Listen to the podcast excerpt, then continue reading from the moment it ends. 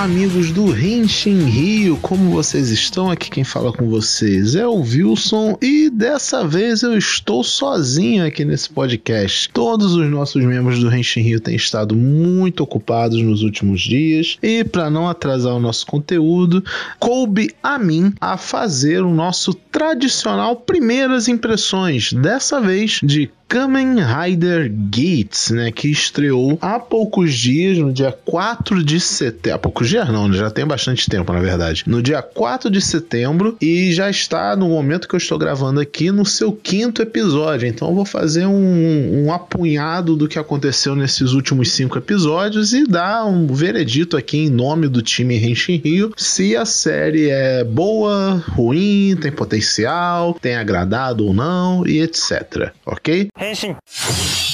Como eu falei, a série estreou no dia 4 de setembro desse ano, sendo o sucessor de Kamen Rider Revice. É a 33 série Kamen Rider a ser lançada, porém ele é o quarto Rider da era Reiwa, a era que a gente está agora, né? Bem legal e tá dividindo aí o tempo de tela nas TVs japonesas com Avatar o Sentai Dom Brothers. Antes da gente entrar no plot da série, vale frisar, assim, bem de início, a produção, né, sobre essa série, que ela está sendo roteirizada por Yuya Takahashi. Se você não é familiar com esse nome, ele é nada mais, nada menos do que o roteirista principal de Kamen Rider X-Age e Kamen Rider Zero One. Então, escolheram um roteirista para essa série muito familiarizado com conceitos de tecnologia e, no caso de Gits, games, né? Porque aí sim, agora a gente entrando no plot da série, é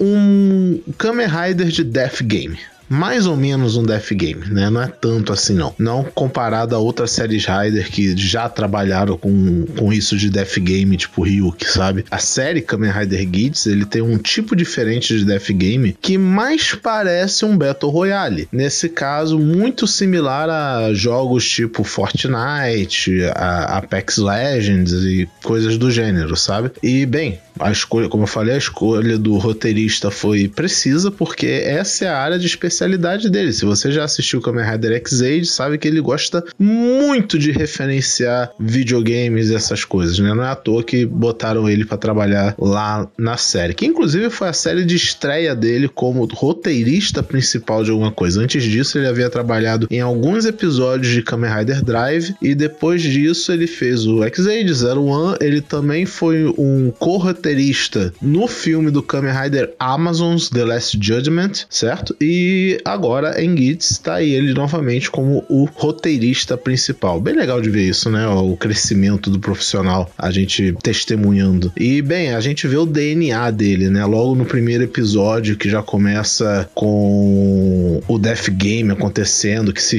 que aqui no caso se chama Desire Grand Prix, né? Cujo vencedor do, do Desire Grand Prix ganha o direito de. É, é Prix, né? Grand Prix, né? Que é a parece o Pix que a gente usa para trocar dinheiro, né? então, se eu falar Pix, por favor, não fiquem rindo aí achando que eu tô falando de dinheiro, não, tá?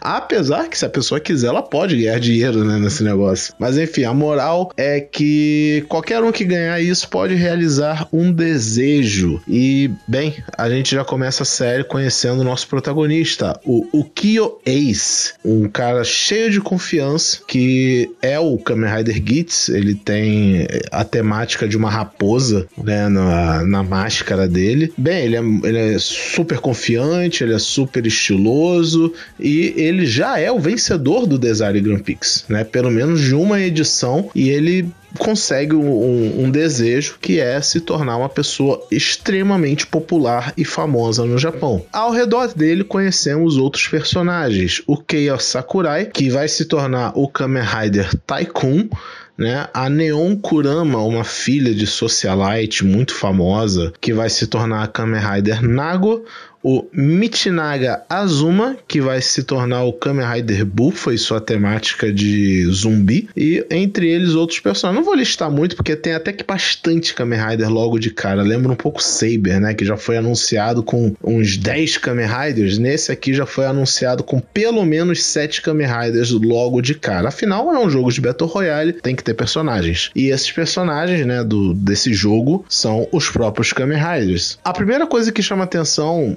nesses Riders é a padronização, né? Eu acho que é o primeiro tópico que a gente pode falar aqui de Gits, que é justamente eles não têm um visual único, eles têm um visual ideal, que é as peças que eles conseguem durante as partidas que funcionam mais ou menos como se fosse uma skin de jogo, né? O próprio Kamen Rider Gits, nas imagens promocionais dele com o uniforme completo, ele tem uma metade branca, uma metade vermelha, né? E são os itens que ele usa, que é o Magnum e o Boost, né? São um item que basicamente permite que ele use armas de fogo e outro item que permite que ele acesse a moto dele e ele ganha propulsores na, nas pernas e tal. Mas isso não quer dizer que seja obrigatoriamente a forma dele sabe? É, só quer dizer que é os itens que ele conseguiu. Durante a partida, né, do primeiro episódio, a gente vê outros Riders usando acessórios diversos, escudo, arco e flecha, martelo, e no decorrer dos episódios também, né? A gente vai ver que esses itens são intercambiáveis, porque depois do primeiro episódio, o Gitz ele nem pega na Magnum mais direito, sabe? Ele pega o Bufa, fica um tempão com a Magnum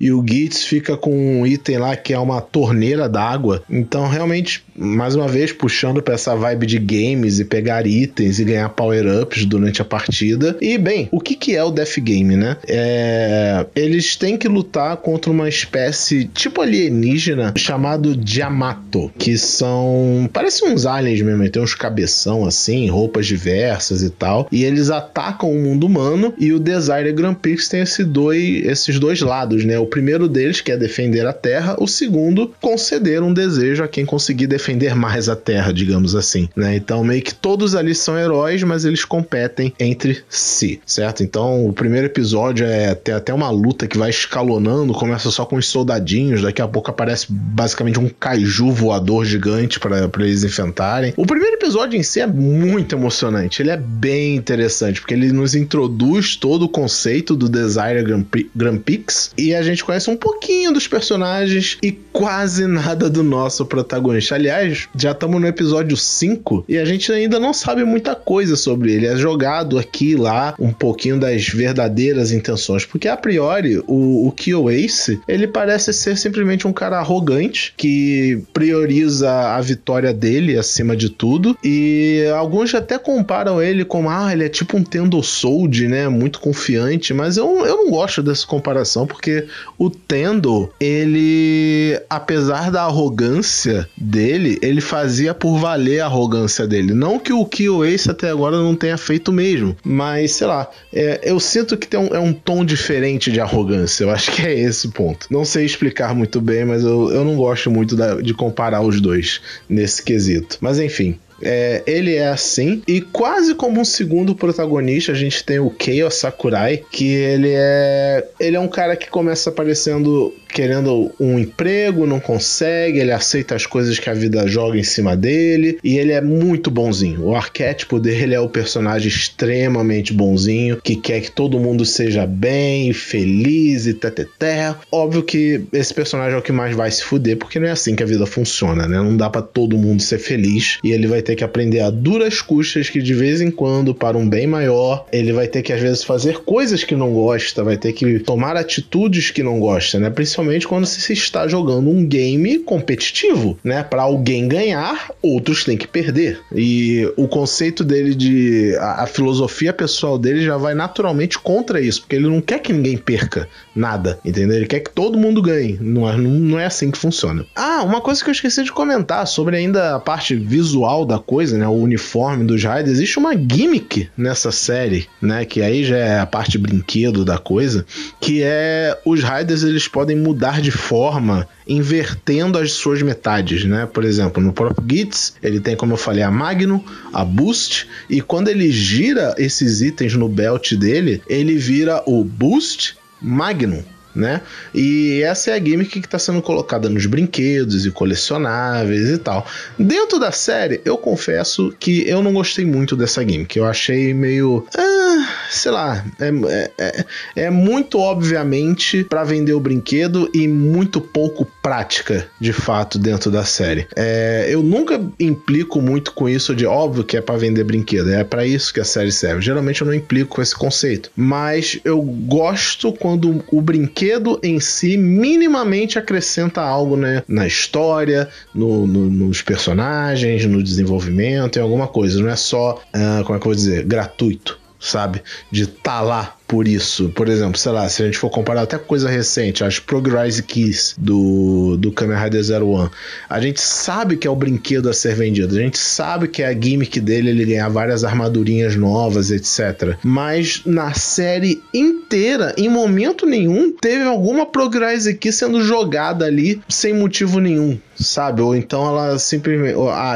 a gimmick, né? A, a mecânica da coisa, de como aquilo funciona no belt e tal, era irrelevante relevante. Não, tinha seu, seu porquê de ser daquele jeito, etc. Nesse quesito eu lembro muito, por exemplo, de Kamen Rider Build, porque Kamen Rider Build ele brinca com esse conceito, né? Em Build eles falam: ah, tem aqui essas duas garrafas de químicos que a determinadas combinações fazem o best match, que é quando elas atingem o poder máximo de cada uma, e eram coisas completamente aleatórias. Aí a gente tem aquele plot twist, não vou, não vou entrar em detalhes, caso alguém não tenha visto, já tem Henshin Rio, inclusive, sobre Kamen Rider Build, a gente comenta muito sobre isso, que é, explica o porquê combinações tão aleatórias e tão vazias algumas, algumas garrafas tinham, tipo, sei lá, é, polvo e lâmpada, sabe? O que, que um tem a ver com o outro, sabe? Alguma coisa assim. Fênix e, e helicóptero, eu acho que era uma das combinações. Então tem um plot twist dentro da história que explica o porquê que os brinquedos são aleatórios desse jeito. É legal. Até agora, em Kamen Rider Geats, pelo menos até o episódio 5, não foi explicado por porque eles têm essa gimmick de virar ao contrário e vice-versa para acessar novas versões dos poderes, sabe? Então,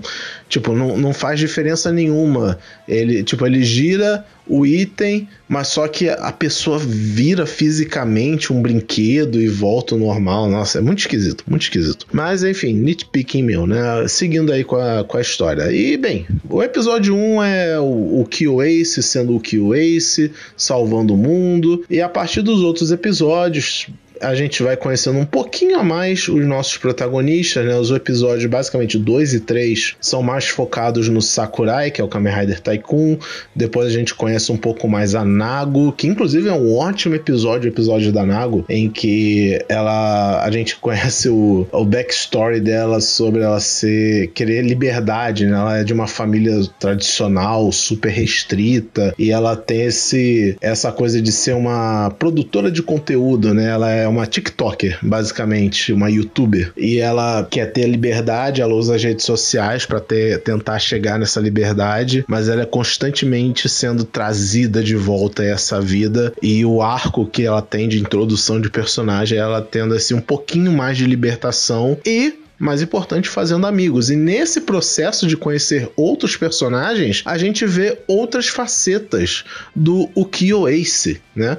Que é, mostra que ele, apesar da arrogância dele, ele tem sim um objetivo. A gente só não sabe disso ainda, né? Por exemplo, até o quinto episódio a gente já descobre que ele ter escolhido que o desejo dele é ser extremamente famoso no mundo não é por pura vaidade, é porque ele quer ser visto, porque ele precisa que alguém ache ele. Ou, no caso, ele está procurando por alguém e um dos jeitos de você encontrar alguém é você se expondo para que essa pessoa te ache de volta, né? né? Então é meio que esse o plano dele. E ele toma algumas atitudes aí no decorrer desses episódios que é muito, muito de realmente o personagem que na verdade é bonzinho no fim das contas, né? Eu lembro do, do caso do chefe, ou melhor, quase chefe do Tycoon, que participou do Death Game e acabou morrendo, ele vai lá no, na família da família do cara e ajuda, né?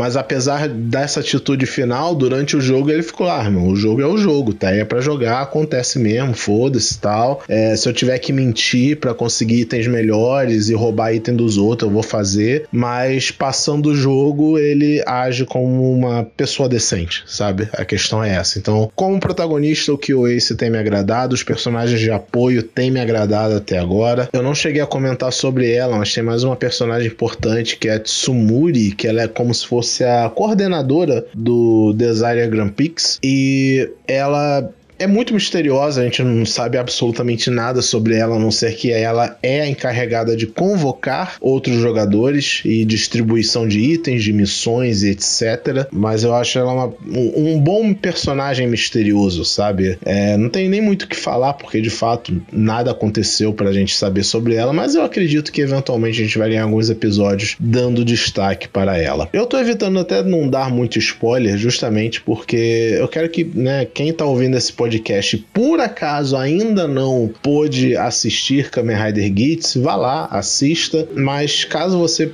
é uma das pessoas que já assistiu, né? Tá aqui a nossa, a minha, pelo menos, opinião. E eu já adianto isso também, né? Pro nós aqui do Henshin Rio, todo mundo tem gostado muito de Kamen Rider Geats, tem sido uma série divertida de acompanhar. E a ação é boa, eu acho que ninguém pode reclamar nisso. Principalmente no episódio da Nago, foi muito legal o Death Game lá de zumbi, em que os Yamato, né? Eles representavam como se fosse um ataque zumbi, eles tinham que sobreviver e tal. A Nago lutou incrivelmente bem, ela começa como uma menininha covarde e não sabe o que, está acontecendo, não, tá, não sabe o que, está fazendo, mas o poder da amizade com o, o Kyoace e o Sakurai fazem ela ganhar mais confiança e lutar melhor, né? Então, nossa, tá, tá muito legal, muito legal. É isso. É, eu não, infelizmente eu tô sozinho aqui nesse podcast, não tem muito mais o que eu possa me estender, até porque não tem muito mais o que se estender, né? Os nossos personagens ainda estão sendo desenvolvidos, a série está apenas num humilde começo de apenas cinco episódios, né? No decorrer desses cinco episódios a gente só teve jogos diferentes, né? Já teve um, um game de Survivor, teve um game de, de ataque zumbi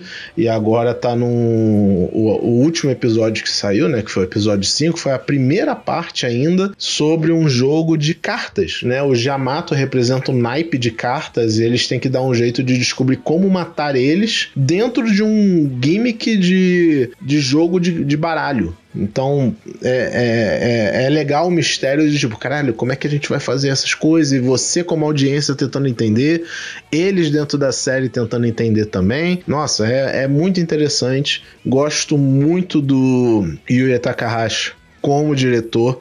Ele tem uma capacidade incrível. E, bem, eu sou bias porque eu sou um fã enorme de Zero One, um fã enorme de X-Aid, então 100% de confiança. E já que eu falei do Yuya Takahashi novamente, eu só queria é, compartilhar um pequeno trecho que tem na própria wiki né, de Kamen Rider que fala sobre a produção da série. ele comenta né, sobre isso, de que o roteirista, o Yuya Takahashi, ele, ele, ele conversa que ele tem sentido que a marca Kamen Rider ela até é popular, mas tem caído, sabe, essa popularidade. As pessoas, tipo, sabem o que é Kamen Rider, mas não se interessam em ir atrás de Kamen Rider. Sabe que, tipo, lança uma série nova, mas não necessariamente assiste sabe? Então, o que, que ele tá fazendo agora? A, a ideia dele para essa série foi: e se a gente pegar conceitos que o jovem gosta? O que, que o jovem gosta? O jovem gosta de Fortnite, então vamos fazer um literal Kamen Rider Fortnite. Só que ele não quer fazer um death game de Rider contra Rider, pelo menos não agora. Ele quer que seja uma coisa um pouco mais parecido com Kaiji. Vocês estão ligados em Kaiji? O anime sobre um cara que é viciado em apostas e essas coisas? Então, ele, e, e ele também cita que ele quer algo na experiência de Squid Game. Várias vezes aqui no Henshin a gente já comentou o quanto que, como produção artística e de mídia e cinematográfico, o Japão,